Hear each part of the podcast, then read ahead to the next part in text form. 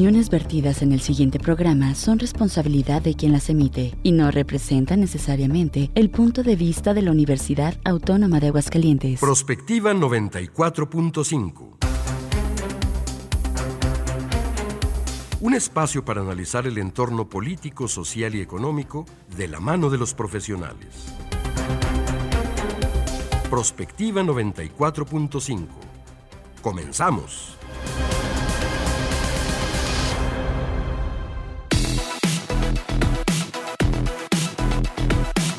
Hola, ¿qué tal? Muy buenos días. Bienvenidos a Prospectiva 94.5. Gracias por seguir en la sintonía de Radio UAA. Gracias a la gente que nos está acompañando del otro lado de la radio. Nosotros estamos aquí transmitiendo completamente en vivo desde este edificio 14 de Ciudad Universitaria. Y pues agradecemos muchísimo a todos aquellos que nos siguen todas las mañanas en este programa de opinión y análisis. El tema del día de hoy es a propósito de los perfiles de los distintos posibles candidatos datos y es que, bueno, pues los partidos políticos, algunos que irán en alianza, están apenas en el proceso de definición de quién va a ser el abanderado y vamos a platicar todos los detalles de esto y de cada uno de los que se están apuntando para ser el sucesor del presidente de la República, Andrés Manuel López Obrador. Gracias a Checo Pacheco y también a Vladimir Guerrero que nos están apoyando del otro lado de la cabina. Tenemos nuestra transmisión en vivo en Facebook y bueno, pues ahorita les contamos cómo pueden comunicarse con nosotros. Como todos los días, también me da mucho gusto darle eh, esta bienvenida a mi compañera en la conducción, María Hernández. ¿Cómo estás, Mari? Muy buenos días. Hola, Leti, muy buenos días. Muy contentos de, estar aquí para analizar estos, estos perfiles de candidatos rumbo al 2024. Y pues sí, como tú dices, recordarle a las personas que nos están escuchando, que nos están viendo a través de Facebook Live, que tenemos una línea 449-912-1588 para que nos envíen sus mensajes, sus comentarios, sus sugerencias que estamos a través de Facebook Live, en Radio UA 94.5, en, en streaming en radio.ua.mx. Y quisiera mencionar que a través de Facebook hemos recibido varios comentarios y sugerencias sobre el programa, además de saludos para algunos de nuestros invitados, aunque han sido ya posteriores a que terminan el programa. Quisiera mencionar algunos de ellos, como Luis Arturo Rosas Malacara, que envió algunos saludos y, y comentarios para el programa, Mica Sánchez, que envió saludos al doctor Libreros, al maestro José Acevedo Acosta, muchas gracias por sus comentarios que por supuesto vamos a tomar en cuenta. Y de Hernández, que es mi prima, pero también este admiradora de uno de nuestros invitados y que también envió aquí saludos, pues saludos para ella también. Y bueno, pues sin más preámbulo vamos comenzando con nuestro resumen informativo.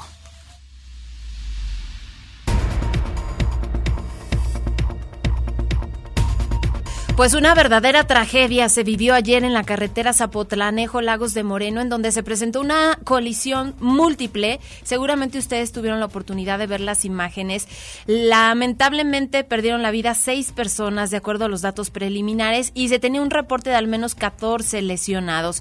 Además del impacto en el que participaron seis camionetas, cuatro vehículos compactos, cuatro tractocamiones, un tortón y un vehículo de valores, se desató un incendio, por lo que todavía esta mañana muy temprano permanecía cerrada parcialmente esta vía. Entre las personas fallecidas apenas se están identificando, sin embargo se pudo conocer que el ganadero de toros de Lidia, José Ignacio Vaca de la ganadería La Punta, perdió la vida en este accidente. Las imágenes, híjole, pues terribles, la verdad es que mm, mm, pues impactaron muchísimo, de hecho hubo gente que pues mejor las bajó y había algunos medios de comunicación que identificaron este vehículo donde viajaba eh, el ganadero de, de, nuestro estado porque pues precisamente se veían las placas de Aguascalientes y pues lamentamos muchísimo este incidente. Yo lo que escuché fue que había previo un incendio de pastizal y entonces la, la, visibilidad no era muy buena y esto provocó, el, provocó accidente. el accidente, pero bueno, un accidente realmente pues como imágenes dantescas dirían por ahí y estuvo cerrada la carretera está todavía por la mañana a las 6 de la mañana escuchaba yo un reporte de un este de un medio de Guadalajara que estaban diciendo desde ahí que la carretera todavía estaba parcialmente cerrada, estaban retirando algunos de los vehículos con grúas, etcétera, y pues seguía sin identificar a muchas de las víctimas precisamente por los incendios, pues algunos quedaron completamente calcinados. Exactamente, y bueno, las unidades pesadas que pues de plano se llevaron a todos los automóviles más, pequeños. La verdad es que muy impactante y pues nuestras condolencias, por supuesto, a las familias de estas personas que eh, perdieron la vida. Claro que sí. Como lo mencionamos desde el día de ayer, se está superando la demanda eléctrica máxima prevista para el sistema interconectado nacional, pues la demanda ha sido superior a los 53 53 mil megawatts de los 49 mil previstos como tope. Esto debido a las altas temperaturas y la necesidad de uso de sistemas de enfriamiento. A pesar de que desde Palacio Nacional se asegura que no existen riesgos de fallas en el suministro, se han reportado consumos superiores a los previstos, aunado a problemas como el presentado en Huetamo, Michoacán, donde ya van cuatro días en los que no tienen servicio eléctrico, lo que ha provocado también falta del suministro de agua e incluso, de acuerdo al alcalde Pablo Barona, se han reportado muertes consecuencia de las altas temperaturas. Ahí habría que decir que bueno hubo un, un incendio en el en un transformador de la subestación eléctrica y esto provocó el fallo. No necesariamente fue una falla técnica, digamos, de, de CFE, pero sí se han presentado en algunos otros. En la mañana escuchaba también una encuesta en donde bueno al menos el 30% de la población ha tenido fallas tanto domésticas como en sus lugares de trabajo. Claro, aquí mismo en Aguascalientes y ayer el presidente de la República decía que no estaba pasando esta situación, sin embargo, pues en todas las entidades se ha vivido y pues es consecuencia. Lo que pasa es que la gente, por ejemplo, en estados del norte, imagínate una temperatura de 45 grados centígrados es insufrible, por eso pues tienes que tener aire acondicionado y pues esta sobredemanda es lo que está provocando justo esta situación. Pues tanto que hemos llegado a desabasto de incluso garrafones de agua potable de y hielo, en varios estados. Hoy una bolsa de hielo 50 pesos aquí en Aguascalientes. Y en varias tiendas pues no hay y como también se reportaba ayer, eh, lo que se está produciendo en las fábricas de hielo está ya comprometido básicamente en las próximas dos semanas. Pues hay que preparar los hielitos en la casa, yo creo. Para las graduaciones, que se vayan previniendo.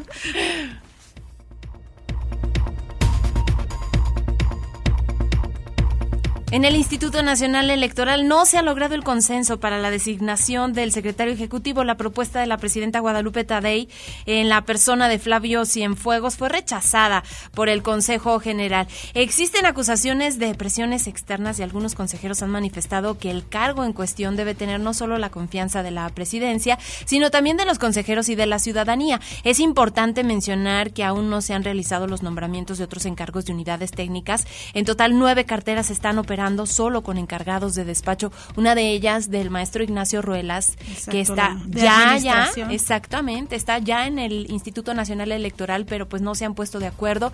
Se hablaba de Adriana Favela, que fue consejera cuando Lorenzo Córdoba y Ciro Murayama también estaban eh, pues al frente no del INE y que pues sale y que como que era una de las propuestas. Yo escuchaba ayer ella misma envió una carta en donde declina participar como secretaria ejecutiva del, del consejo de hecho Guadalupe Tadei leyó la carta en la sesión del consejo y pues se armó ahí la bronca porque los priistas estaban pues como muy aliados de Morena justamente por esta situación como que ya no quieren gente del pasado consejo en el INE, pues dicen que a lo mejor la misma ex consejera lo entendió. No sabemos sus razones, ella solita se deslindó y así lo leyó la consejera presidenta.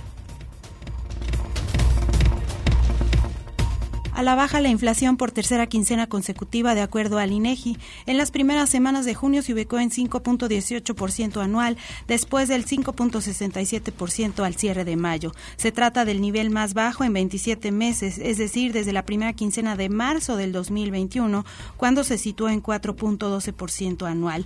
En lo que se refiere al índice de precios al consumidor, tuvo un incremento de 0.02%, que si bien rompió una racha de dos periodos de caídas, también estuvo por debajo de la expectativa del mercado. Y bueno, al parecer también en el tema de Banco de México van a prevalecer las tasas de interés sin cambios y esto pues también permite que los precios vayan nivelándose un poco. Y recordar lo que nos dijeron nuestros especialistas cuando hablamos justamente del tema económico, que esto el gobierno tendría que aprovecharlo, precisamente estas condiciones pues para detonar un crecimiento real y sobre todo que pues pueda hacer México o pueda avanzar un poco México en esta materia, pero pues vamos a ver qué es lo que sucede.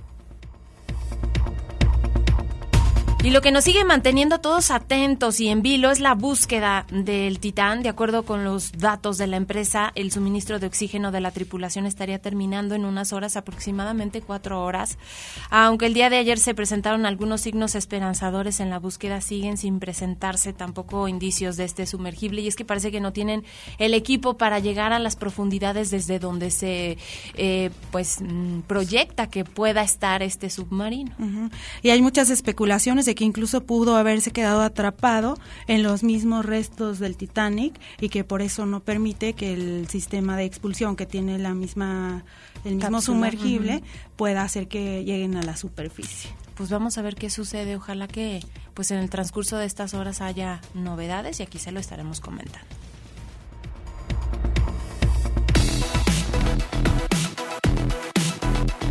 Comunícate al WhatsApp al 449-912-1588. Búscanos en Facebook como Radio UAA o en Instagram Radio UAA 94.5 FM.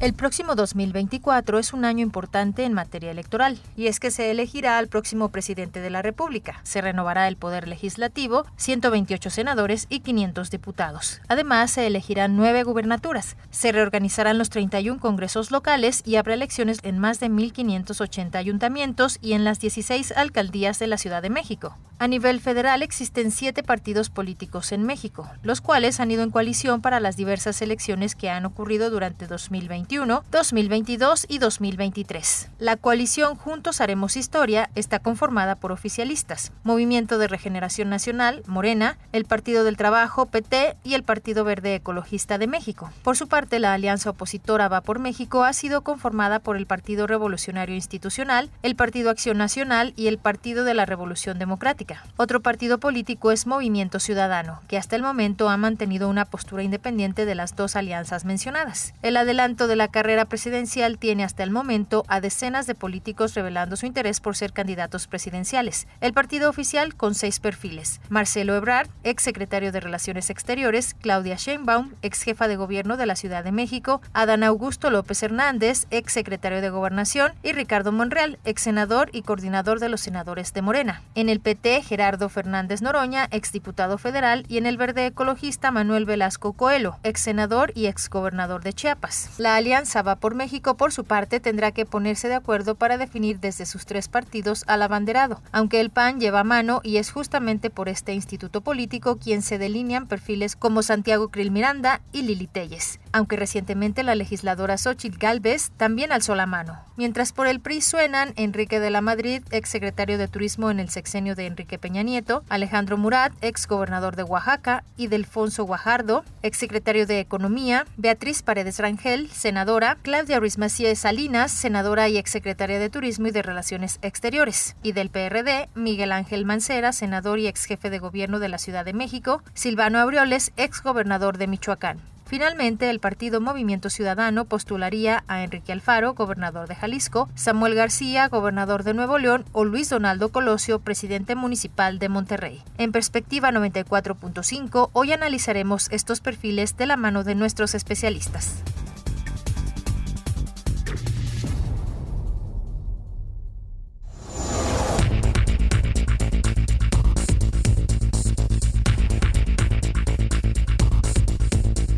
Ya son las 9 de la mañana con 14 minutos y bueno, pues agradecemos su comunicación. La línea está abierta 449-912-1588 porque además el tema de hoy está muy interesante. Son los perfiles eh, políticos de los aspirantes a la presidencia de la República. Y tenemos invitados siempre de lujo. Hoy nos acompaña el doctor Aldo Adrián Martínez Hernández, catedrático de Ciencias Políticas de nuestra máxima casa de estudios.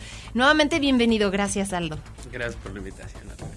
También está con nosotros el doctor Andrew Paxman, investigador del CIDE Región Centro, quien es historiador y además nos daba la primicia de que está escribiendo, ya contratado por Penguin, una biografía del presidente Andrés Manuel López Obrador, que, bueno, en un plazo corto, porque ya será al final de su administración, veremos que salga publicada. Bienvenido, Andrew. Muchísimas gracias por la invitación, María y Leticia. Bienvenido y felicidades, porque pues nos platicabas fuera del aire esta biografía. Eh, mm, pues lleva un trabajo importante, más bien periodístico. Cuéntanos un poquito de esto antes de empezar en el tema. Bueno, antes de convertirme en historiador, sí fui periodista.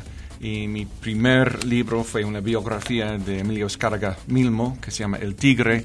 Entonces tengo esta, em, esta experiencia. Em, tengo otra biografía más académica sobre William Jenkins, que fue el hombre más rico de México en los años 50. Y siempre me han llamado la atención la gente controvertida. Eh, por supuesto, este es un, es un proyecto muy distinto porque se trata de un político pero al escribir sobre los empresarios en México se mete mucho en la política, porque la tradición en, México es que los, los eh, empresarios frecuentemente hacen mancuela con los políticos. este, uh, Azcárraga mismo, por supuesto, fue, estuvo muy cercano a los presidentes del PRI, sobre todo Carlos Salinas. Y, este, y William Jenkins eh, en su época estuvo muy cerca a la familia Ávila Camacho, Ávila, Camacho también poblanos, ¿no? Sobre todo el, gobernador Maximino y también el presidente Manuel. Entonces, este, mis investigaciones han tratado mucho de la política también. Y me emociona este, regresar a mis raíces periodísticas ah, para hacer el libro de, Andrés Manuel López Obrador, eh, que planificamos em, publicar ah, después de las elecciones. Eh, no quiero ingerir en el proceso electoral, no quiero que me apliquen el artículo 33 y expulsarme del país por ser eh, extranjero pernicioso. Eh, este, y, luego el plan es hacer una segunda, un segundo acercamiento en los años posteriores al sexenio más académico con una prensa universitaria norteamericana. Pues felicidades. Muchas de verdad gracias. que es un honor que nos acompañes igual tú, Aldo. Y pues son muchos candidatos, muchos perfiles. Quisiéramos empezar pues por Morena que es el partido que ahorita está en el poder.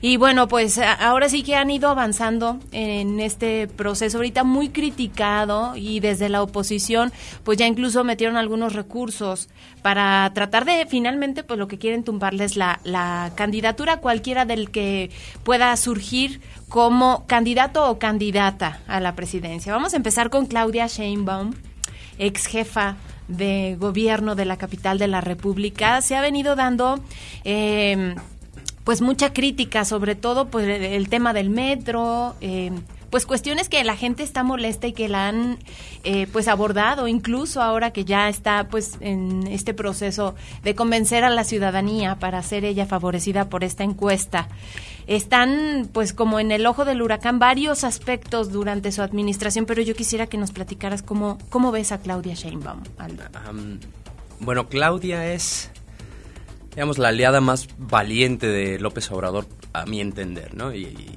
y me refiero directamente a, la defensa constante al presidente López Obrador. Si lo, si lo pensamos en términos comparativos con todos los demás candidatos, Claudia es la que menos experiencia, digamos, em, ejecutiva y legislativa tiene, ¿no? Ella es un, perfil más académico, eh, hasta donde entiendo tiene licencia con la UNAM, ¿no? Tiene su plaza con la UNAM, pero, pero está de licencia para poder ejercer como, como jefa de gobierno de la Ciudad de México.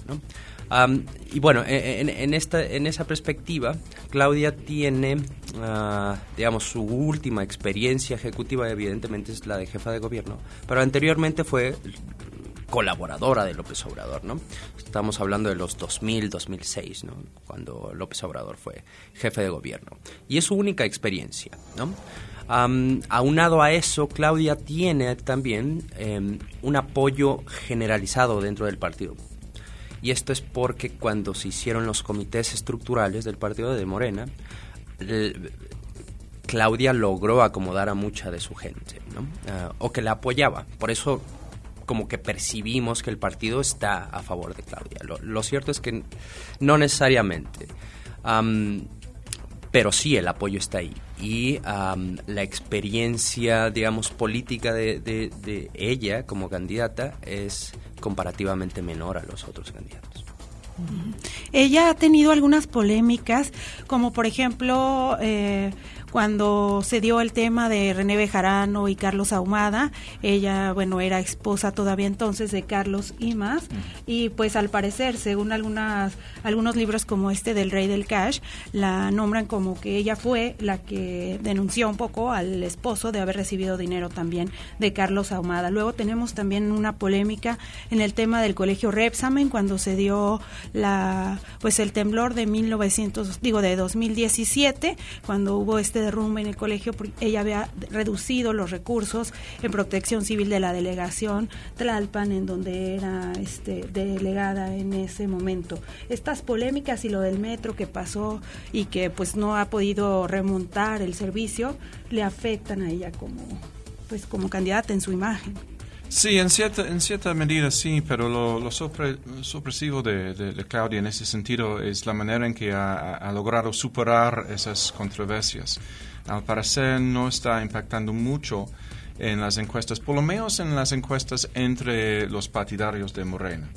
Si vamos a nivel más este, general, eh, notamos que eh, su, su, popularidad no es tan alta, por lo menos según algunas eh, encuestas, como la de Marcelo Ebrard. Entonces, posiblemente es cuestión de que, bueno, dentro de Morena, y, lo vemos a nivel presidencial también, hay, una, hay un manejo de la imagen pública, un, un manejo del discurso cotidiano por medio de la mañanera. Eh, que logra convencer y, seguir mm, y mantener la fidelidad de los, eh, de los partidarios. Y creo que eh, Claudia Sheinbaum ha logrado seguir ese modelo del señor presidente en cuanto a manejar un discurso que, que logra eh, en cierto modo encubrir o, hacer menos importantes esas, esos tropiezos que, mencionaste. ¿no? Entonces, ha, logrado enfatizar sus logros en cuanto, por ejemplo, a, reducir la tasa de violencia en la Ciudad de México. Em, sabemos también que su respuesta al, COVID fue, fue más, más este, profesional, fue más exitoso. Eh, más exitosa que, que, a nivel federal. Entonces, eh, ella sí tiene logros que, a que se puede referir, además de toda la imagen que tiene, ¿no? De ser mujer, de ser este, una, una persona independiente, una persona que, que tiene estudios universitarios hasta el nivel eh, doctorado, de doctorado en el extranjero, estudió en Berkeley. Entonces, este, tiene, tiene muchos este, aciertos a, su favor. Y popularmente también lo de los conciertos que se han hecho en el Distrito Federal, ¿no? Bueno, sí, en, sí. en, Ciudad de México. Ah, hay, rasgos populistas también en, su manejo del poder. Claro. Eh, ya al final, al cierre, podemos hacer como un análisis respecto de las encuestas y todo esto, pero bueno, tenemos el tiempo encima. Yo quisiera preguntarte, Aldo, Marcelo Ebrar, él, pues muy cercano también al presidente de la República, Andrés Manuel López Obrador, de hecho, pues ha tenido varios cargos, eh, de los más importantes, pues obviamente este que deja la Secretaría de Relaciones Exteriores, pero también la jefatura de gobierno de la capital de la República. A él lo vemos como un poco más irreverente, porque a pesar de que se firmaron acuerdos, está presentándose en medios que a lo mejor son incómodos para la 4T y además con mensajes que pues van como contraponiendo, especialmente a Mario Delgado. Yo no he visto a ninguno que pues se enfrente al presidente Andrés Manuel López Obrador, pero por lo menos a Mario Delgado sí. ¿Cómo ves tú a Marcelo Ebrard? Eh, es el candidato más divertido hasta donde he visto en la, campaña, ¿no? Ah, y ciertamente es, eh, todos los candidatos tienen entre 60 y 65 años, si mal no recuerdo. Adán Augusto creo que es el más, eh, el más grande, ¿no? Y Ebrard tiene 63 años por ahí, pero se comporta muy juvenil, ¿no? Ah, usa TikTok, etcétera. Bueno, es el candidato que tiene, digamos, más experiencia a, nivel administrativo, ¿no? En términos ejecutivos ha tenido al menos dos, dos posicionamientos eh, en ese ejercicio, ¿no? Y, los otros son secretario, subsecretario y ahora secretario de, Exteriores. ¿no? Sin duda es el, el que mayor experiencia administrativa tiene. ¿no? Además tiene educación en el Colegio de México eh, y en París, si mal no es, es sin duda es sin duda, para mi entender, eh, el, candidato que más, evidentemente, tiene la posibilidad de ganar, ¿no? Y de ganarle a, a Claudia, que va ahora que mencionamos las encuestas, que en primer lugar, o que parece, parecería ser que en primer lugar. Sin embargo, ah, el apoyo estructural del partido parece que no, que no le da mucho a su favor y los mensajes, el contenido de los mensajes tampoco me parece muy disruptivo, ¿no? Eh, en términos comparativos, si bien es el único candidato que ha puesto límites a la dirigencia, ¿no? Y que es también evidentemente uno de los candidatos que logró imponer su agenda en términos de, las campañas, ¿no? Es decir, todos hay que renunciar, bueno, fue idea inicial de Brad, em, todos hay que limitar nuestros gastos. Eh, lo que no se le dio fueron los debates, ¿no? Y evidentemente tenía, ah, tenía que ver con el ataque entre los, los propios candidatos a la coordinación de la defensa de la cuarta transformación. Ah, es un candidato, digamos, muy interesante en términos, en términos de, de las corcholatas seleccionadas, ¿no? Y, y, quizás sea el que más contacto tenga con ah, esta población más joven, ¿no? precisamente por sus mensajes que son un tanto distintos y que no necesariamente tienden a, de hecho casi ningún candidato tiende a atacar a, la presidencia, a López Obrador. E incluso es de alguna manera apoyado un poco por la oposición que lo ve con mejores ojos que a Claudia Sheinbaum o que a Adán Augusto que lo sienten como mucho más hacia el lado de las políticas presidenciales, ¿no? A él lo ven un poco más moderado, aunque no esté exento de algunos escándalos como lo que fue la línea 12 del metro en Ciudad de México, el, caos, el caso de News Divine también que fue muy mencionado cuando él era jefe de gobierno del Distrito Federal. Sí, también el linchamiento de, los tres policías en Tláhuac.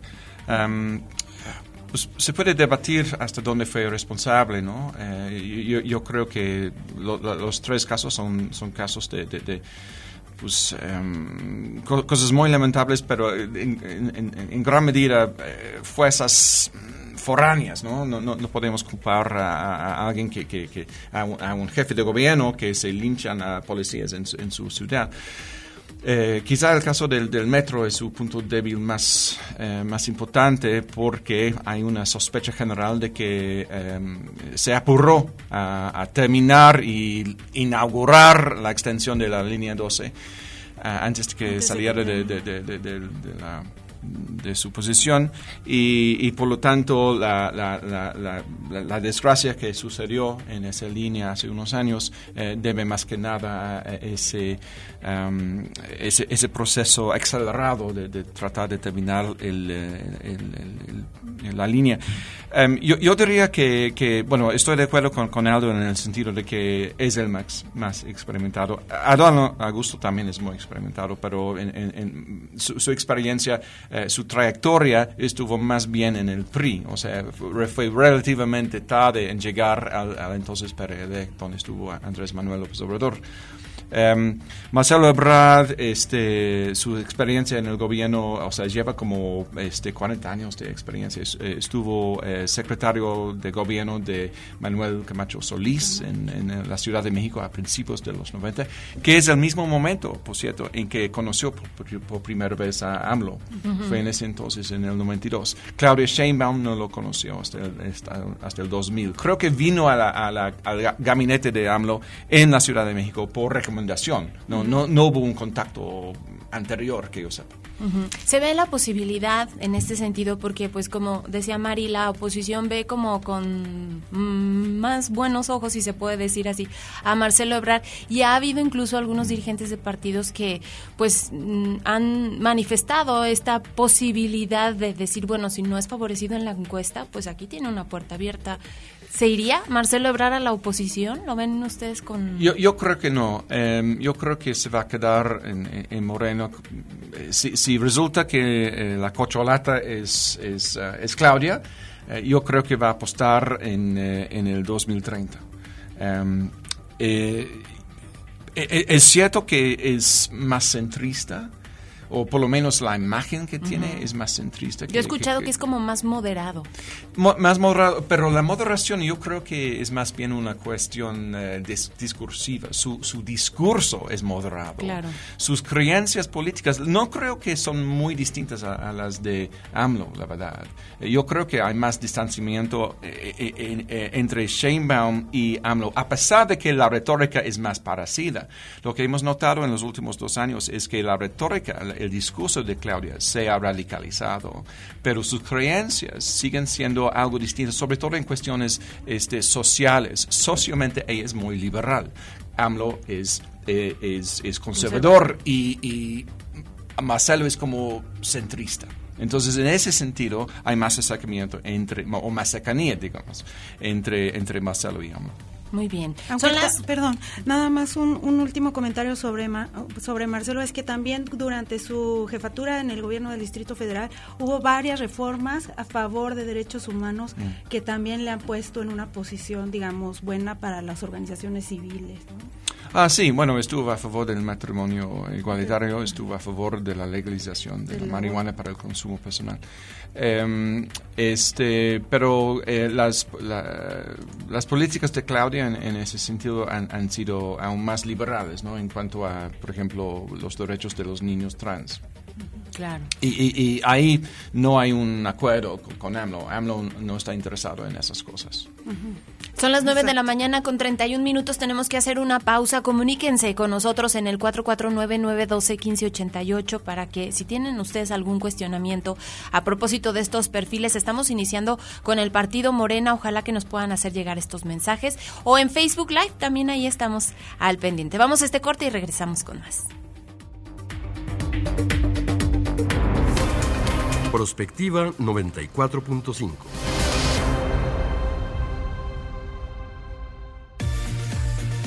XHUAA 94.5 MHz de frecuencia modulada. Estudios y oficinas en el edificio 14 de Ciudad Universitaria. Aguascalientes, México. Radio UAA. Proyección de la voz universitaria. El respeto, la inclusión y la igualdad son valores que el INE promueve y pone en práctica para que ninguna persona sea discriminada. Porque para el INE todas las voces cuentan. Hoy todas y todos tenemos un módulo de atención cerca, con personal eficiente y capacitado para brindar a la ciudadanía una atención digna e incluyente. Encuentra el más cercano a ti en ubicatumudulo.ine.mx. En la democracia contamos todas, contamos todos. Mi INE es valioso porque nos incluye y nos une. Claro, en la fiesta te metes lo que sea para pasarla bien, pero en realidad, ¿sabes qué te estás metiendo? Muchas drogas químicas son elaboradas con ácido muriático, sosa cáustica y reticida. Ahora el narco añade fentanilo para engancharte desde la primera vez. El fentanilo mata. Es 50 veces más potente que la heroína. 200 personas mueren al día por su consumo. No te arriesgues. No estás solo. Si necesitas ayuda, llama a la línea de la vida, 800-911-2000. Secretaría de Gobernación, Gobierno de México.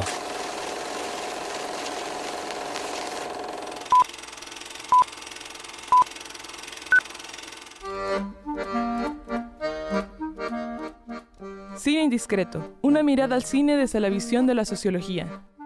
No te pierdas el análisis que realizamos de las películas de todos los tiempos y de qué manera reflejan lo que somos como individuos y como sociedad. Acompáñanos todos los martes para explorar cómo el cine nos ayuda a comprender y transformar nuestra realidad. Cine indiscreto. Cine indiscreto. Martes a las 6.30 de la tarde por Radio UAA 94.5 FM. Hasta la vista, baby.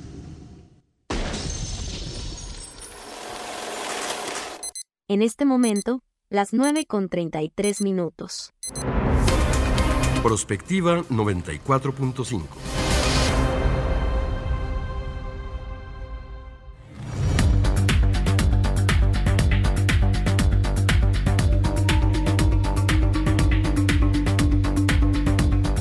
Ya son las 9 de la mañana con 34 minutos. Síganos en Facebook Live la verdad es que eh, también aquí los temas se ponen bastante buenos. Y bueno, ahora vamos a, eh, con otro de los candidatos, Adán Augusto, exsecretario de Gobierno. Eh, una persona que se ha manejado, por lo menos al arranque de su campaña, pues como con esta misma... Mm, ¿Cómo se pudiera decir? Afinidad con el pueblo, eh, austeridad. Él declinó, se supone, los recursos. Él va a poner de sus ahorros, dice también, para este proyecto. ¿Cómo lo ves tú, Aldo? Eh, eh, Adán es bastante curioso. Para mí es, es uno de los digamos, uno de los candidatos más, ah, más parecidos a AMLO en términos físicos, en términos del discurso, en términos, bueno, un tanto más moderado, claro.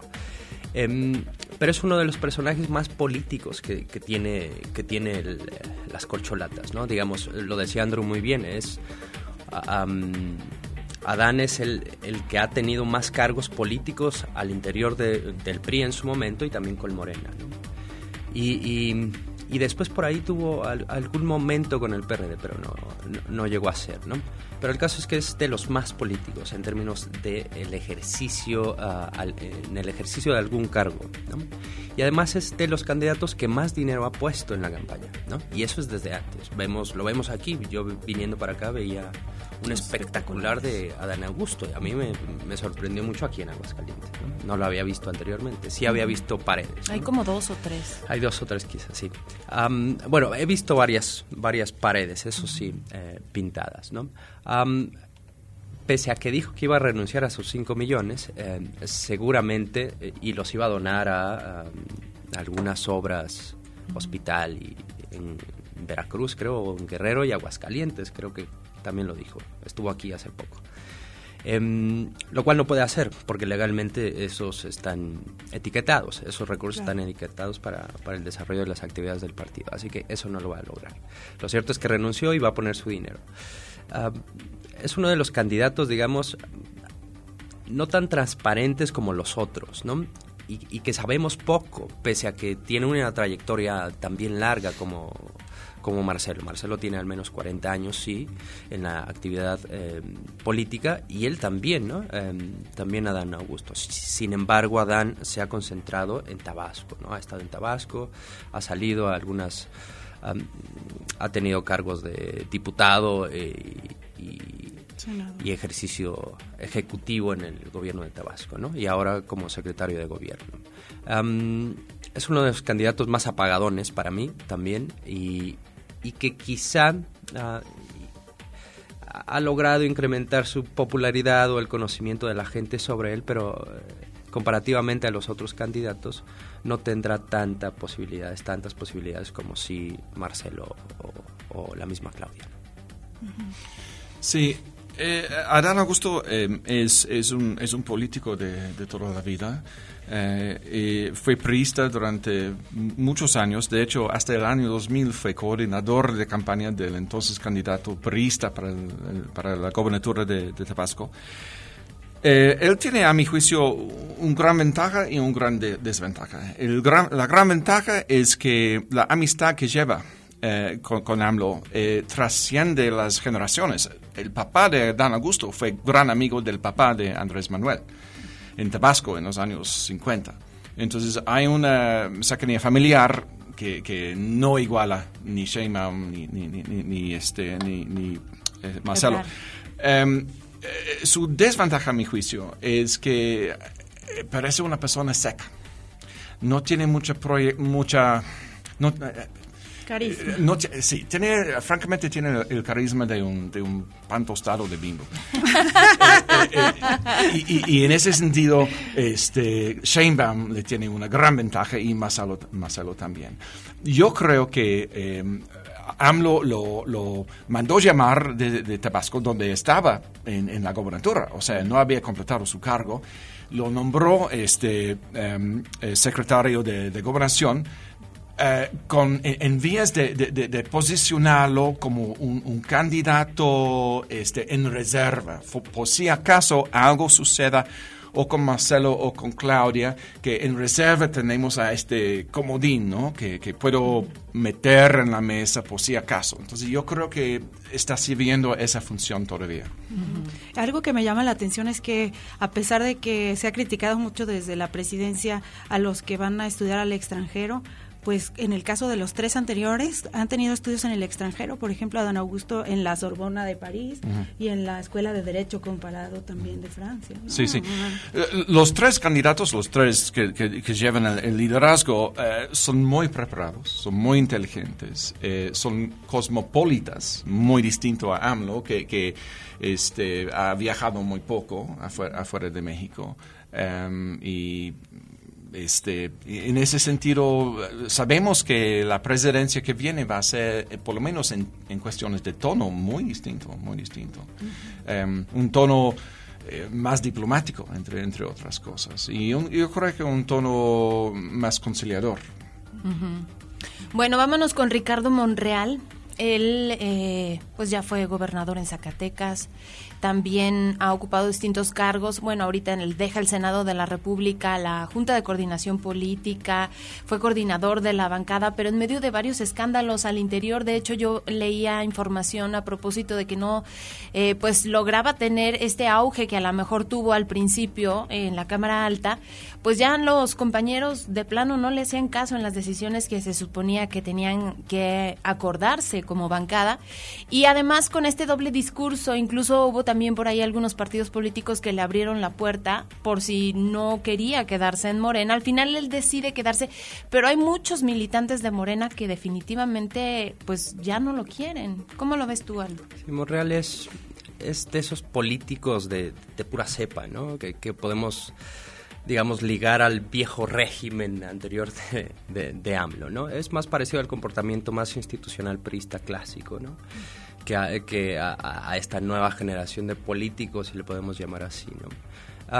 Monreal sí es uno de los políticos que también tiene una larga trayectoria, eh, más o menos igual que Marcelo, pero él siempre ha estado más ligado a la actividad legislativa, ¿no? Ha sido diputado, senador dos veces, ah, y, y, lo último más reciente de actividad ejecutiva pues, fue gobernador de Zacatecas, claramente, ¿no? Pero sí ha tenido actividades más relacionadas con la actividad legislativa. Sin embargo, se empezó a distanciar del presidente López Obrador ¿no? al inicio del, sexenio y tuvo muchísimos problemas em, con todo el grupo parlamentario de Morena, ¿no? y esto es por las reformas constitucionales que se intentaron desarrollar, implementar, aprobar. ¿no? esta, esta separación con López Obrador sí, sí, sí sufrió, digamos, sí provocó efectos en el posicionamiento de Montreal. ¿no? Y también recordemos que entre, entre esa distancia se dio la, la, elección, la elección del 2021, ¿no? donde en, la Ciudad de México se perdieron varios, alcaldías. varias alcaldías y distritos federales. ¿no? Y eso tenía que ver con el comportamiento de Monreal. ¿no? Eh, se le acusó a Monreal de traidor precisamente porque formó un partido político, eh, Fuerza por México, que estaba ligado a, algunos conocidos de él y a él eh, en sí mismo. ¿no? Eso no se puede comprobar, pero hay, hay, hay digamos, posicionamientos que sí, lo, que sí lo podrían posicionar como uno de los artífices para demostrar su capacidad política dentro de la Ciudad de México. También se dice que se va que posiblemente se quede como, como jefe de gobierno de la Ciudad de México, ¿no? como, como posible candidato. Bien, ah, en términos comparativos es el candidato, digamos, ah, que está tercero, cuarto, más bien como cuarto en las encuestas, ah, muy pegadito a, o hasta Noroña ya le está ganando. Em, que tiene que tiene ahí eh, digamos esta esta dicotomía no no no, no sabemos si es eh, o muy institucional o de izquierda realmente no, sabemos no sabemos bien sus posicionamientos de hecho sí es uno de los candidatos que más cercanía tiene con los partidos de oposición y por lo tanto cuando estuvo en esta discusión con López Obrador o con este alejamiento se veía como su intención política ¿no? de no evidenciar eh, que se iba a quedar con Morena, ¿no? Dejarlo ahí ambiguo para que se asustaran supuestamente y, que mantuviera el control en el Senado, ¿no? Monreal sí es uno de los políticos, digamos, más clásicos de, este pool de, candidatos, ¿no? Pero tampoco prende y, siento, y seguramente no, no, no prenderá. Él seguramente tiene otros objetivos políticos que, que sin duda alcanzará, ¿no?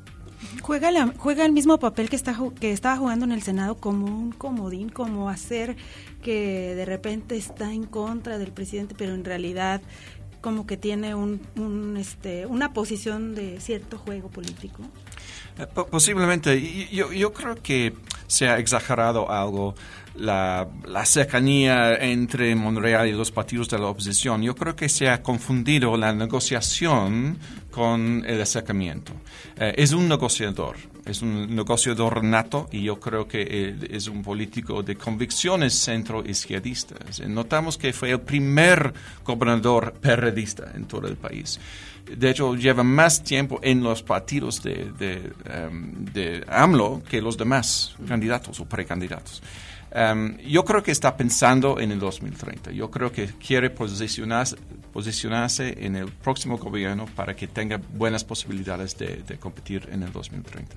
Ahora arranca su campaña eh, pues yendo a pedirle a la Virgen como que todos estos elementos religiosos y su mensaje casi mesiánico al despedirse y como que no sé una actitud muy sumisa muy pues no sé como que saca hasta de onda no pues es, es, es otro es otra muestra de un populismo este político que, hemos notado entre en, varios en varios casos. O sea eh, el, mismo Ebrard eh, pescando en Mazatlán y ordeñando vacas en no sé dónde y pelando mangos. O sea eh, todos todos están haciendo su, su teatro político y, puede ser que es un devoto de la Virgen no sé.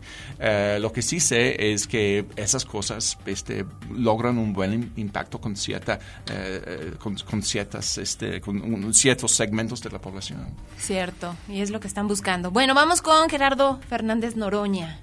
Él bueno desde un principio pues manifestaba como molesto porque lo hacían a un lado, él es del Partido del Trabajo, siempre el presidente consideraba a los de Morena, por supuesto, y siempre con estos mensajes de, pues, es que, que nos incluye a todos, etcétera. Es un político también de muchos años y además yo lo veo que tiene un, pero un montón de gente que lo sigue a través de las redes sociales, tiene sus, incluso son como conversatorios en sus páginas de YouTube, desde donde lo puedes estar escuchando alrededor de una hora y la gente está participando con, con él. O sea, hay muchos seguidores a través de redes eh, para Fernández Noroña.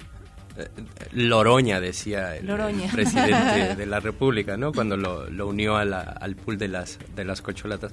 Bueno, Noroña sí es uno, es de los eh, del pool de, de, los candidatos que menos experiencia, digamos, ejecutiva tiene, ¿no? De administración pública, de ejercicio del poder como tal en términos administrativos no tiene, pero sí tiene, digamos, experiencia mm, legislativa clara. Y es uno de los contendientes más eh, incendiarios, ¿no?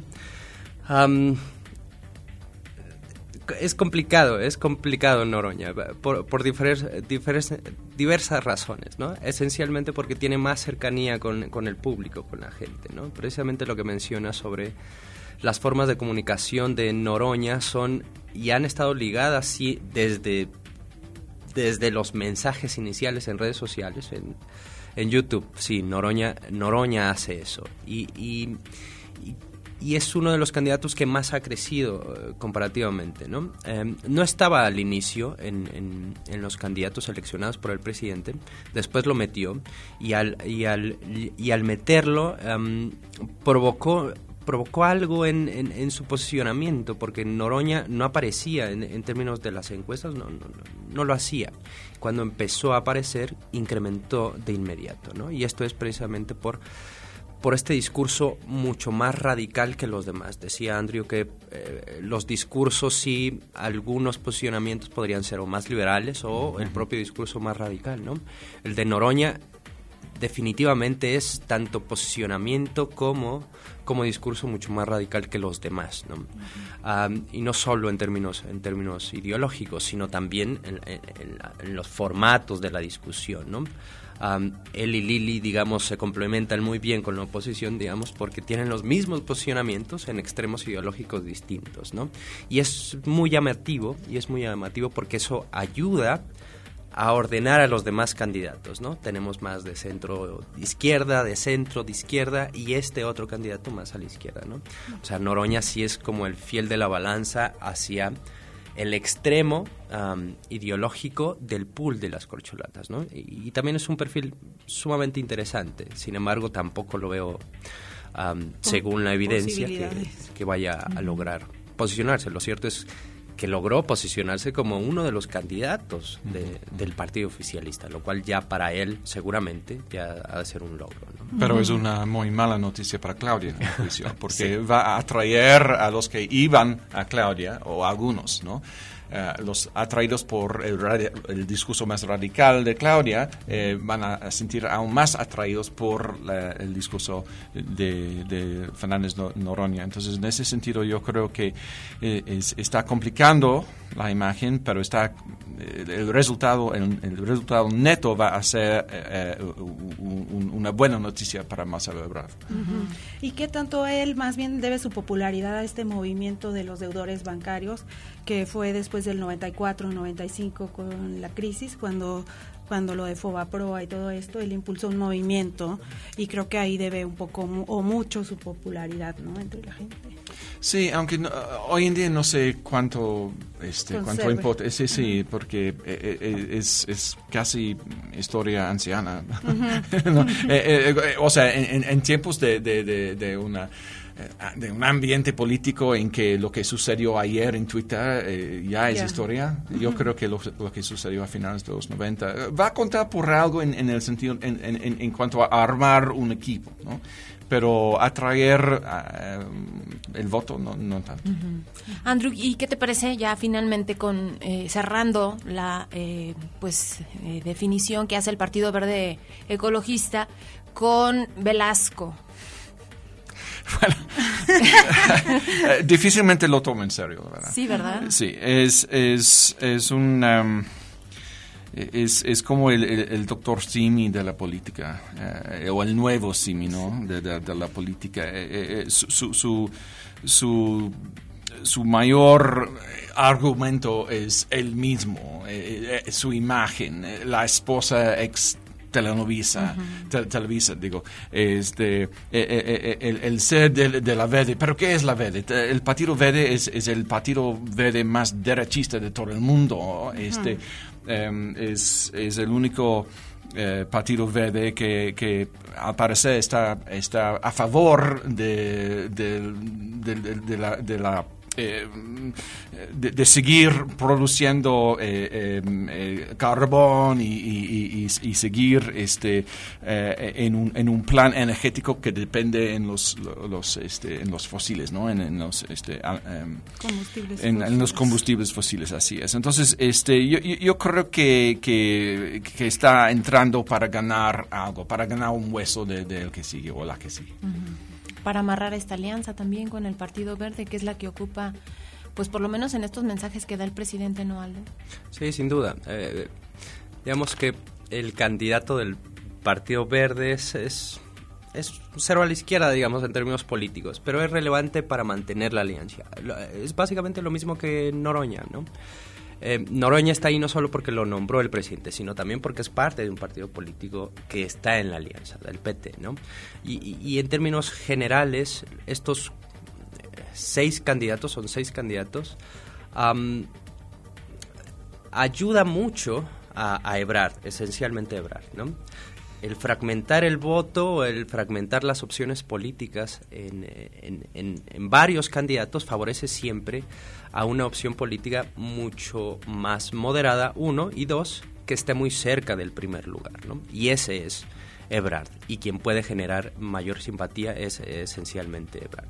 En esencia, sí, esta fragmentación en seis candidatos es, es muy positiva tanto para la competencia como para uno de los candidatos en concreto. Dice una persona eh, a través del WhatsApp, mi observación está en función que los invitados afirman que el financiamiento a las corcholatas es de 5 millones y donde Augusto renunció a este recurso. Sin embargo, hasta donde sé, los partidos, eh, en este caso Morena, dijo ya hace una semana que no daba recursos a nadie para que no sean fiscalizados por el Instituto Nacional Electoral.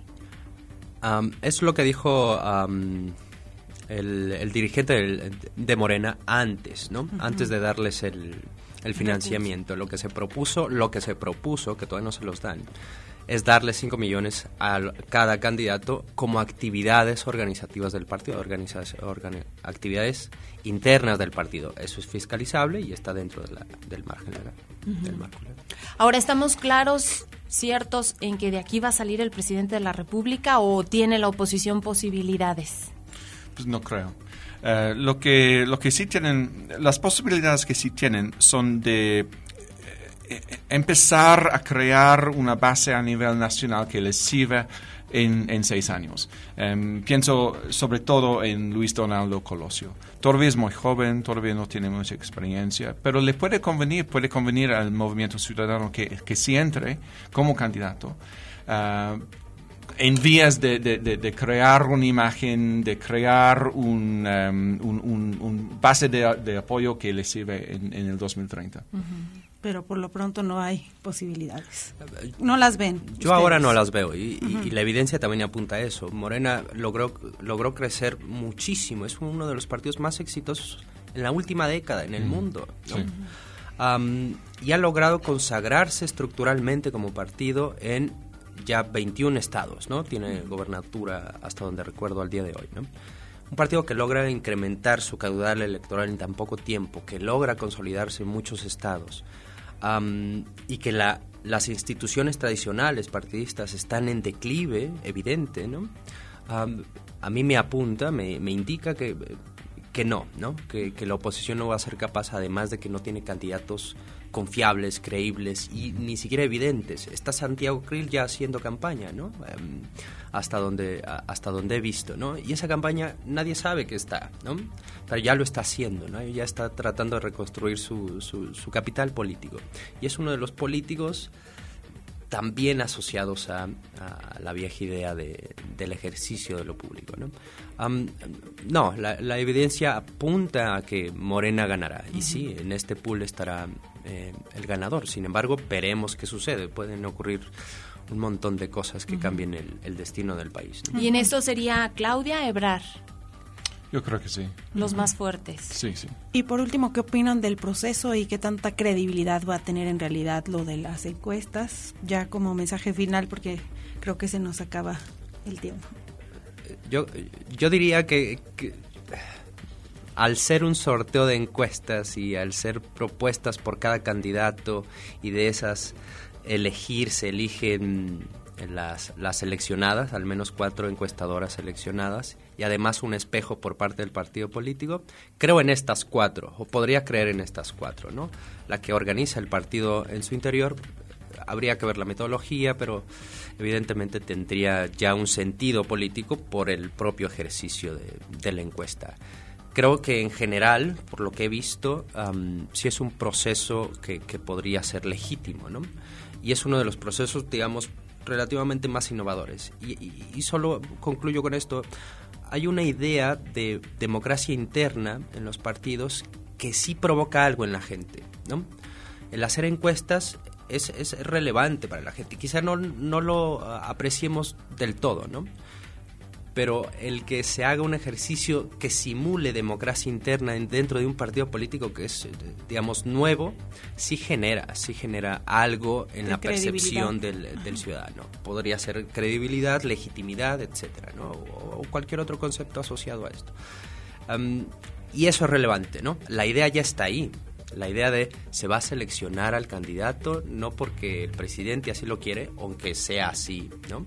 Sino por una encuesta ya es relevante. ¿no?